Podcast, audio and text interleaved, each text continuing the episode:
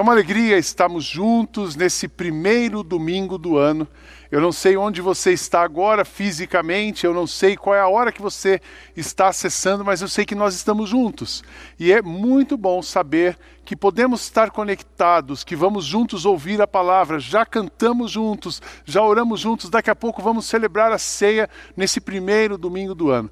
Desejo a você um ano de 2021 muito abençoado, assim como falei na virada do ano. Se você ainda não ouviu aquele culto, pode voltar um pouquinho depois no YouTube, ele está disponível, mas desejo a você um ano muito inspirador, a despeito de todos os desafios que ainda estamos passando e vamos passar.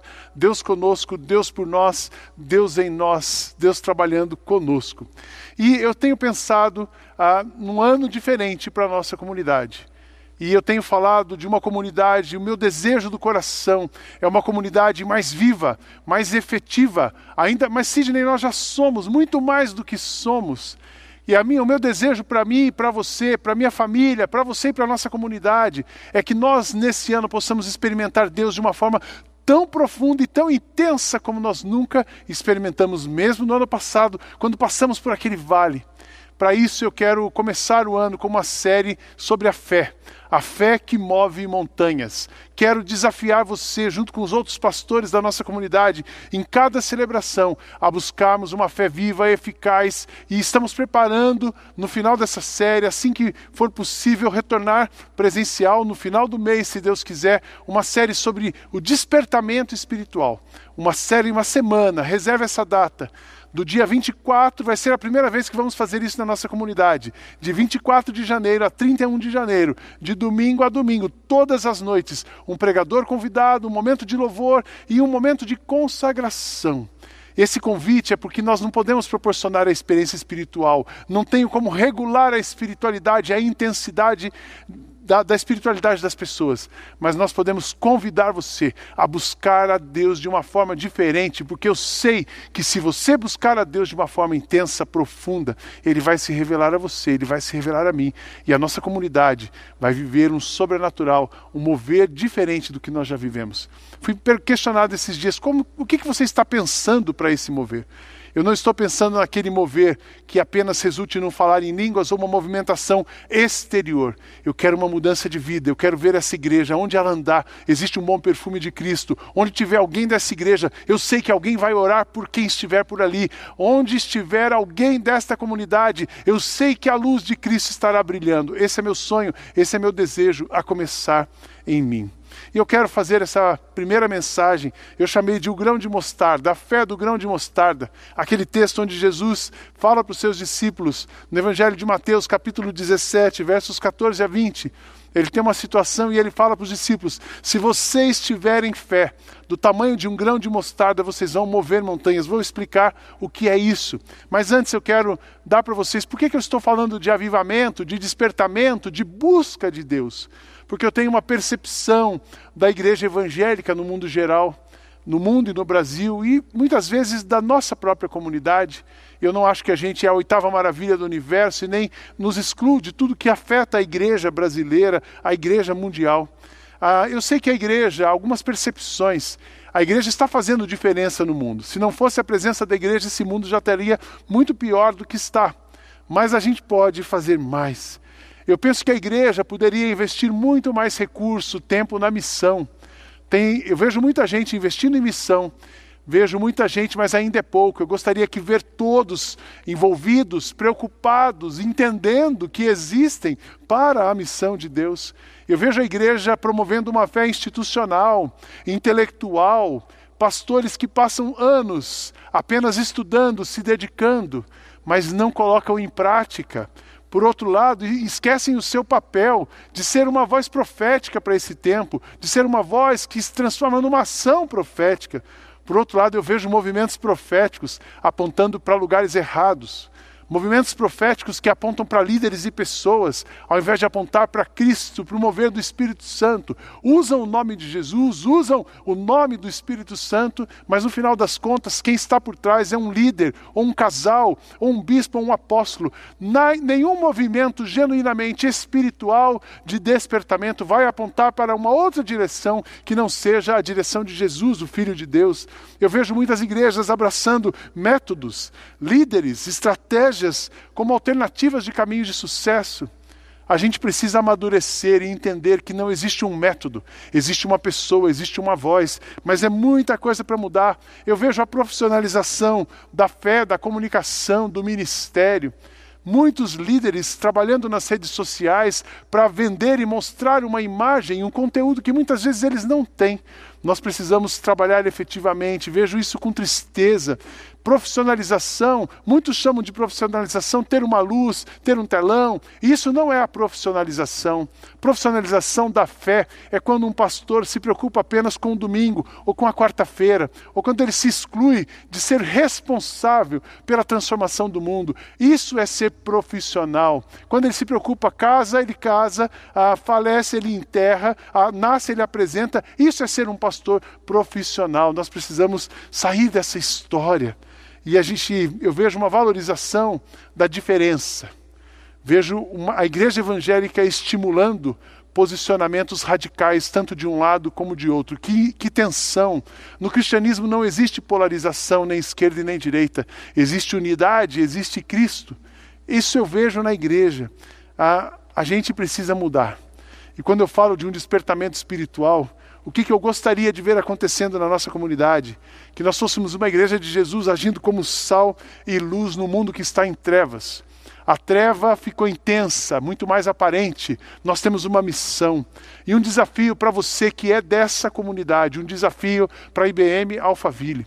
Que você olhe para Jesus e diga que você deseja viver uma fé intensa, sobrenatural, transformadora, uma fé madura. É o nosso tempo de mudar. Eu tenho entendido que é hora de eu desafiar você que é dessa comunidade, de eu me desafiar a ter uma revolução na nossa vida espiritual e no nosso relacionamento com Deus. O que significa isso? Sair da zona de conforto em que nós nos encontramos e irmos além. Irmos além na busca de Deus, irmos além no amor ao próximo, irmos além no nosso desejo de caminhar com o Senhor. É um ano de vivermos uma fé que impacta a minha vida, a sua vida e todo mundo que está ao nosso redor. É uma fé que onde você chegar, você vai afetar aquelas pessoas na direção de Cristo. Eu espero e desejo que seja um ano de renovo, de transformação e um avivamento espiritual no nosso meio. Lembrando que eu creio naquele avivamento que começa no quarto, que começa com pessoas de joelhos, que começam pessoas com pessoas ajoelhadas buscando a face de Deus, a leitura da palavra, a meditação, a devoção a Deus e a Jesus, o Filho de Deus. Esse é o genuíno avivamento. E Deus vai se movendo, vai trabalhando. Isso nós vamos resultar numa coisa incrível que nós nunca vivemos. Tenho a sensação de que o ano que passou, Deus nos preparou para coisas novas que Ele vai fazer em nossas vidas e em nosso meio. Tenho certeza disso. O que nos sustentou até aqui nos levará adiante. Mas a pergunta é: você quer ir adiante? Você quer dar o próximo passo na direção de Cristo? Você quer aprofundar o seu relacionamento espiritual? Ou você quer ser como a igreja evangélica que nós relatamos no início? Você quer continuar sendo o institucional, o domingueiro, aquele irmão que escreve sobre Jesus, publica sobre Jesus, mas fala mal das pessoas, não ama como deveria amar, aquela pessoa que é um super crente, mas na hora de repartir o que tem, esconde o que tem para não deixar que alguém possa receber também? Quem é você? Que tipo de cristão é você? O que você deseja para a sua vida espiritual nesse ano? Para isso, para nossa meditação, eu quero ler aqui então o texto de Mateus, capítulo 17, versos 14 a 21. É muito interessante esse episódio da jornada de Cristo. Diz assim: Quando eles chegaram perto da multidão, eles, os discípulos com Jesus, que haviam descido do Monte da Transfiguração, esse episódio acontece exatamente depois da experiência da transfiguração, quando eles tiveram uma experiência pessoal, espiritual profunda. Eles descem e, quando chegaram perto da multidão, um homem foi até perto de Jesus, ajoelhou-se diante dele e disse: Senhor, tenha pena do meu filho. Ele é epilético e tem ataques tão fortes que muitas vezes cai no fogo ou na água. Eu o trouxe para os seus discípulos a fim de que eles o curassem, mas eles não conseguiram. Jesus respondeu: Gente má e sem fé, até quando ficarei com vocês? Até quando terei que aguentá-los? Tragam o menino aqui. Então deu uma ordem, o demônio saiu e no mesmo instante o menino foi curado. Depois os discípulos chegaram perto de Jesus em particular e perguntaram: Por que foi que nós não pudemos expulsar aquele demônio? Jesus respondeu: Foi porque vocês não têm bastante fé. Ah, eu afirmo a vocês, e isto é verdade, que se vocês tivessem fé, mesmo que fosse do tamanho de uma semente de mostarda, vocês poderiam dizer a esse monte: saia daqui e vá para lá, e ele iria, e vocês teriam poder para fazer qualquer coisa. Mas esse tipo de demônio só pode ser expulso com oração e jejum. Aqui nesse texto nós temos interessante do verso 14 ao 16, nós temos a interação do pai com Jesus. O pai que tinha um filho epilético, aos olhos dele era um filho epilético. Ele já tinha buscado os discípulos e os discípulos não deram conta daquilo. Não deram conta de influenciar, não deram conta de abençoar. A fé e a espiritualidade dos discípulos não tocaram naquele menino. Então ele traz até Jesus. Eu acho interessante que no verso uh, eh, 17, Jesus faz uma crítica a quem? Aos próprios discípulos e às pessoas que o seguiram. Quando ele fala gente má e sem fé, numa outra versão diz geração incrédula e perversa. Olha como Jesus estava vendo aqueles discípulos. Olha como Jesus estava vendo aquelas pessoas que o seguiam, que contemplavam os seus milagres. Mas por que os, ele os considerava incrédulos e perversos? Incrédulos porque era uma geração que via os milagres, via os, ouvia os ensinamentos, mas ainda no coração tinha dúvida se Jesus realmente era o Messias, filho de Deus. Olha que interessante, estavam perto, participavam dos rituais, mas no final das contas no coração, no coração duvidavam. Geração incrédula, geração sem fé. É assim que Jesus os chama.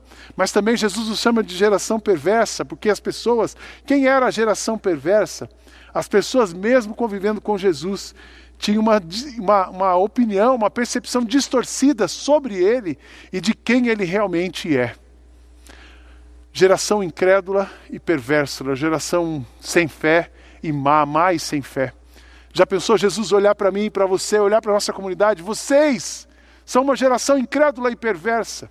Vocês estão vendo o que eu estou fazendo, mas vocês ainda duvidam de quem eu sou. No íntimo, no coração de vocês, a fé de vocês não chega no poder de Deus e não se apropriam daquilo.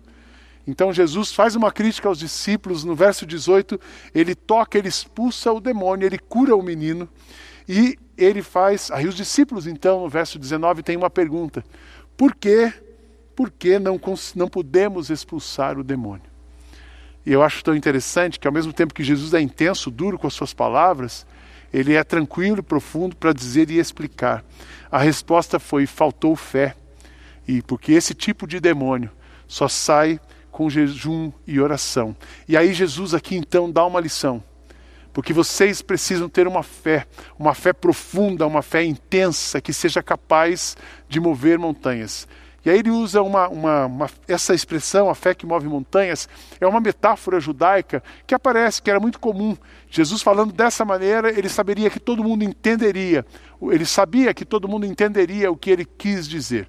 Então ele fala: se você, discípulo, se vocês que me ouvem, se você, igreja, e aqui um paralelo, nós somos essas pessoas, a igreja de hoje é esse povo chamado de geração incrédula e perversa. Se você, igreja, se vocês, pessoas que fazem parte dessa comunidade, tiverem a fé do tamanho de um grão de mostarda, vocês vão dizer para um monte: saia daqui vá para lá, e o monte irá. E Jesus então dá um caminho aqui para os discípulos, e ele coloca como é que era a fé que eles esperavam. E aí ele fala do jejum e da oração. E eu quero refletir com vocês sobre cinco, cinco características da fé do grão de mostarda a fé que se compara a um grão de mostarda. Primeira coisa, é uma fé perseverante. A fé que faz diferença na vida e no mundo que você vive é uma fé perseverante, é aquela fé que você confia e crê em Jesus mesmo quando os seus planos não dão certo. Você tinha um plano, você sonhou, você orou e não deu, não aconteceu aquilo que você esperava. Você tem uma fé perseverante, você continua crendo, não apenas cantando que ele continua sendo Deus, ele continua sendo bom e ele continua com você, em você, trabalhando em você. Ah, mas eu canto isso, mas eu até acredito nisso, mas eu estou tão fraco, eu não consigo mais orar. Uma fé perseverante, uma fé daqueles que não desistem. Uma fé, como diz o salmista, de pessoas que confiam no Senhor.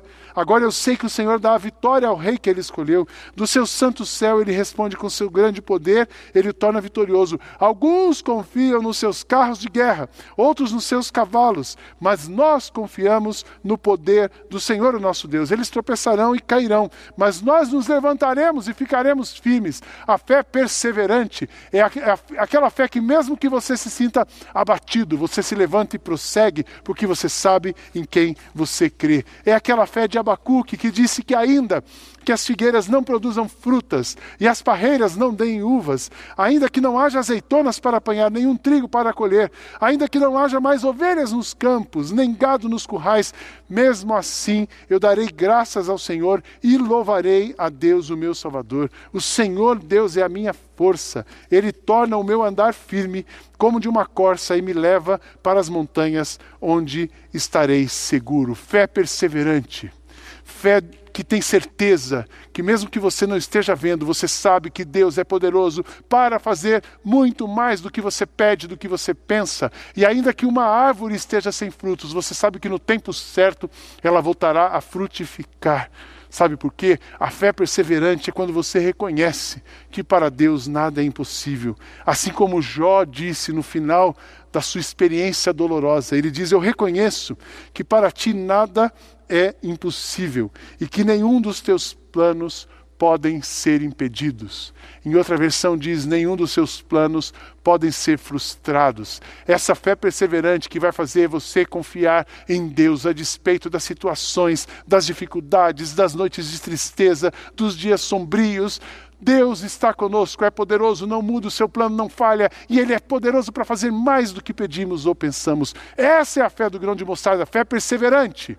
Não é aquela fé que você, ah, hoje eu não consigo, hoje eu não quero mais, agora Jesus não respondeu, eu estou fora, briguei com Deus. Não, não é uma fé infantil, mas uma fé que persevera, que vai na direção e não abre mão de fazer e ouvir e sentir aquilo que Jesus quer.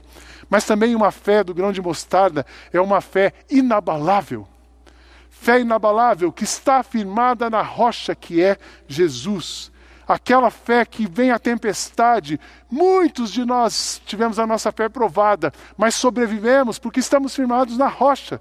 Como Jesus diz no Evangelho de Mateus, capítulo 7, quem ouve os meus ensinamentos e vive de acordo com eles é como um homem sábio que construiu a sua casa na rocha. Caiu a chuva, vieram as enchentes e o vento soprou com força contra aquela casa. Porém, ela não caiu porque havia sido construída na rocha fé inabalável, você que confia plenamente em Deus, você que fez do Senhor o seu protetor, o seu Altíssimo, o seu defensor, por isso você tem certeza que nenhum desastre lhe acontecerá e a violência não chegará perto da sua casa. Deus mandará que os seus anjos, que os anjos dele cuidem de você para protegê-lo onde quer e onde você for. A fé inabalável é aquela fé que você tem certeza que nenhuma praga vai entrar na sua casa. É aquela fé que muitas pessoas podem dizer coisas contra você, mas porque Jesus está em você, o Espírito selou você, nada pode atingir você a não ser aquilo que Deus planejou para você. Eu acho interessante, eu, eu, eu estava conversando com a minha esposa, eu disse, puxa, tem hora que eu vejo que pessoas são contra a igreja, e eu estava reclamando de uma situação para ela. Ela me ouviu e, com toda a tranquilidade que é típica da Cátia, ela disse assim: Mas nós somos de Jesus. Nenhuma praga há de prosperar contra a nossa vida, contra a nossa casa, contra a nossa igreja. Deus está conosco. Isso é fé inabalável. É aquela fé que Paulo, que, ah, escrevendo a Timóteo, pôde dizer: ah, Paulo a Timóteo, é por isso que eu sofro essas coisas. Mas eu ainda tenho muita confiança, pois eu sei em quem tenho crido e estou certo que Ele é poderoso para guardar até aquele dia aquilo que me confiou. Nós cantamos isso muito na igreja evangélica, na igreja histórica. Mas eu sei quem tenho crido e sei também que Ele é poderoso para me guardar até o dia final. Essa é a fé inabalável. Essa é a fé que nós sabemos onde estamos, de quem somos, mas também sabemos para onde vamos. Essa é a fé que não muda a nossa direção a despeito de qualquer coisa que possa acontecer. Uma fé inabalável, uma fé firmada em Jesus, uma fé perseverante, mas uma fé inabalável. Uma outra característica: fé perseverante, fé inabalável, fé renovada. Fé renovada, nutrida pela palavra, direcionada pela oração e fortalecida pelo jejum. Jesus olha para aqueles discípulos e diz assim: olha, a espiritualidade de vocês é quase uma espiritualidade intelectual, social. Vocês estão me seguindo, vocês estão me ouvindo, mas está faltando disciplina espiritual para vocês mas está faltando joelho no chão, está faltando boca no pó, está faltando palavra, está faltando seriedade, está faltando dedicação de tempo. Igreja não é clube, a sua fé não é uma, uma coisa intelectual ou uma filosofia. A sua fé é uma espiritualidade que muda dentro de você, que alimenta a sua alma e que te renova como um fogo, que te purifica como um fogo, te renova como uma, uma água limpa. E aí, irmãos, eu quero dizer para vocês: uma fé renovada nessa igreja vai começar com a palavra de Deus. Eu não sei qual é a sua disciplina de ouvir a palavra de Deus, eu não sei o quanto você se alimenta, mas eu tenho certeza de uma coisa: você é o que você come. Então, muitas vezes, a sua espiritualidade, a sua fé está abalada porque você não está se alimentando. Desafio você nesse novo ano à leitura da palavra. Desafio você à meditação, a levar com seriedade a palavra de Deus na sua vida, porque lâmpada a tua palavra é lâmpada para os meus pés e é luz que ilumina o meu caminho. Mas também desafio vocês à oração. Muitas vezes eu vejo crentes orando como se fossem aquelas rezas de repetições. Quando oram, como que você pode passar o dia sem agradecer um alimento?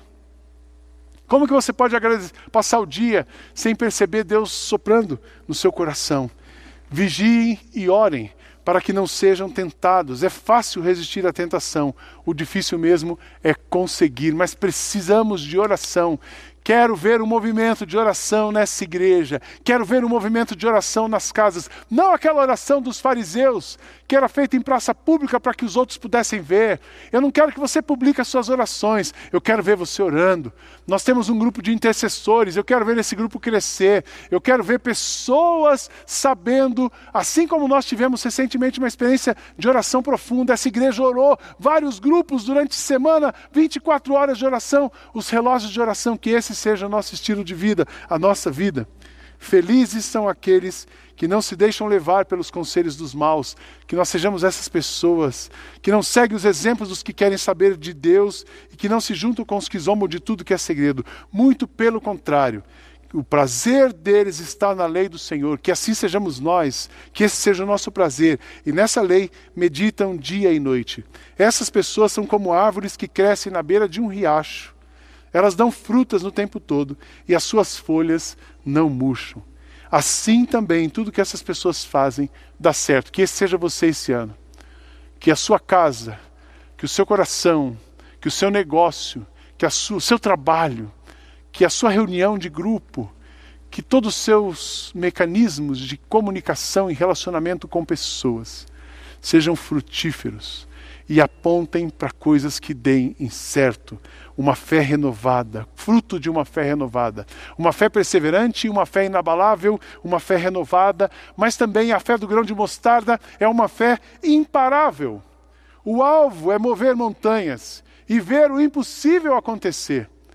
A fé, a fé verdadeira, a fé do grão de mostarda, nos leva para movimentos, nos leva para ações, nos leva a fazermos coisas que mesmo que a gente no momento não entenda, não veja, não tenha certeza pelo que vemos, mas temos certeza pela fé. E essa, esse movimento vai trazer à existência as coisas que não existem, esse movimento vai impactar pessoas, esse movimento vai quebrar estruturas do mal e vai estabelecer e promover o reino de Deus. Foi assim, Jeremias está dizendo que essa fé é imparável, porque se nós buscarmos a Deus, vocês vão me chamar, Deus dizendo através de Jeremias: vocês vão me chamar, vão orar a mim e eu responderei. Vocês vão me procurar e vão me achar, pois vão me procurar de todo o coração. Se você procurar Deus, Ele vai se revelar a você e Ele vai se mover através de você, de uma maneira diferente, sobrenatural, que não explicamos, mas que faz sentido no reino espiritual. Foi assim com Abel, foi assim com Noé, foi assim com Abraão. Foi pela fé que Abel ofereceu a Deus um sacrifício melhor que o de Caim. Pela fé ele conseguiu a aprovação de Deus como homem correto, tendo o próprio Deus aprovado as suas ofertas por meio da sua fé, Abel, mesmo depois de morto, ainda fala. A fé nos leva a sermos relevantes. A fé faz com que o legado das coisas que vivemos trans, transponha gerações. Foi pela fé que Noé ouviu os avisos de Deus sobre as coisas que iam acontecer e que não podiam ser vistas. Noé obedeceu a Deus e construiu uma barca em que ele e a sua família foram salvos. Assim, Noé condenou o mundo e recebeu de Deus a aprovação que vem por meio da fé. Aos olhos do mundo, Noé era um louco, mas pela fé ele estava em obediência e ele salvou a sua família, salvou a humanidade. Pela fé, Abraão se tornou pai, embora fosse velho e demais, e a própria Sara não podia ter filhos. Ele creu que Deus ia cumprir a sua promessa. Assim, de um só homem, que estava praticamente morto, nasceram tantos descendentes como as estrelas no céu, tão numerosos quanto os grãos da terra, da areia, da praia, do mar. Fé que se move, fé imparável, fé que transforma. Nós temos tantos desafios, nós temos, temos feito tantas coisas bonitas, nós temos abençoado a Cristolândia, mas tem muita gente ainda para ser tirada da rua. Que a nossa, pela fé, que a gente possa exterminar esse mal de perto de nós. Nós ainda temos, atendemos 350 crianças, mas tem muitas crianças que precisam ser alcançadas. Nós temos os missionários, tem muita gente que precisa ser evangelizada. Gente, tem muita coisa para fazer no mundo e uma fé que a nossa fé nos leve a esse movimento. A fé sem obras é morta, que a nossa fé seja uma fé viva, uma fé perseverante, inabalável, renovada, imparável e por último, uma fé sobrenatural, uma fé que vive os milagres, contempla os milagres, celebra os milagres e não deixa de contar os milagres que está vivendo. Que esse ano seja um ano de milagres na sua vida, que você possa experimentar isso e se você pensar bem, já temos muita coisa para contar. Recentemente fizemos um culto que eu conto da minha enfermidade, a minha experiência com Covid, que foi uma experiência de milagre, não tenho dúvida. Não tenho dúvida, Deus ouvindo as orações, Deus operando, Deus tocando e dizendo: Vou lhe dar oportunidade. Mas que a gente viva essa fé, porque sem fé ninguém pode agradar a Deus, porque quem vai a Ele precisa crer que Ele existe e que recompensa os que procuram conhecê-lo melhor. Que você possa buscar conhecer mais a Deus esse ano. Que a sua vida espiritual seja revolucionada. Que a sua fé em Jesus seja uma fé transformadora, impactante e que você viva de uma maneira como você nunca viveu. Você viva essa fé. A fé é a certeza de que vamos receber todas as coisas que esperamos e a prova de que existem coisas que não podemos ver. Que os seus olhos em 2001 possa ver o que é impossível ver. Que as suas mãos toquem em coisas em 2021 que aos olhos humanos seriam impossíveis de ser tocadas. E que a glória de Deus seja vista na sua vida, na sua casa e na nossa comunidade como nós nunca vimos, para a glória dele. Essa é minha oração, esse é meu desejo, essa é minha busca. E eu quero convidar você a fazer isso agora a fazer isso agora. Para o que você está fazendo. Muda o curso da sua vida espiritual. Nós não podemos brincar de sermos cristãos. Nós não podemos brincar de sermos igreja. Que a nossa fé viva em Jesus nos leve a uma profundidade e traga muitos frutos para a nossa experiência. Feliz 2021 com uma fé tamanho do grão de mostarda e muitos montes sendo movidos através da sua vida. Deus abençoe você.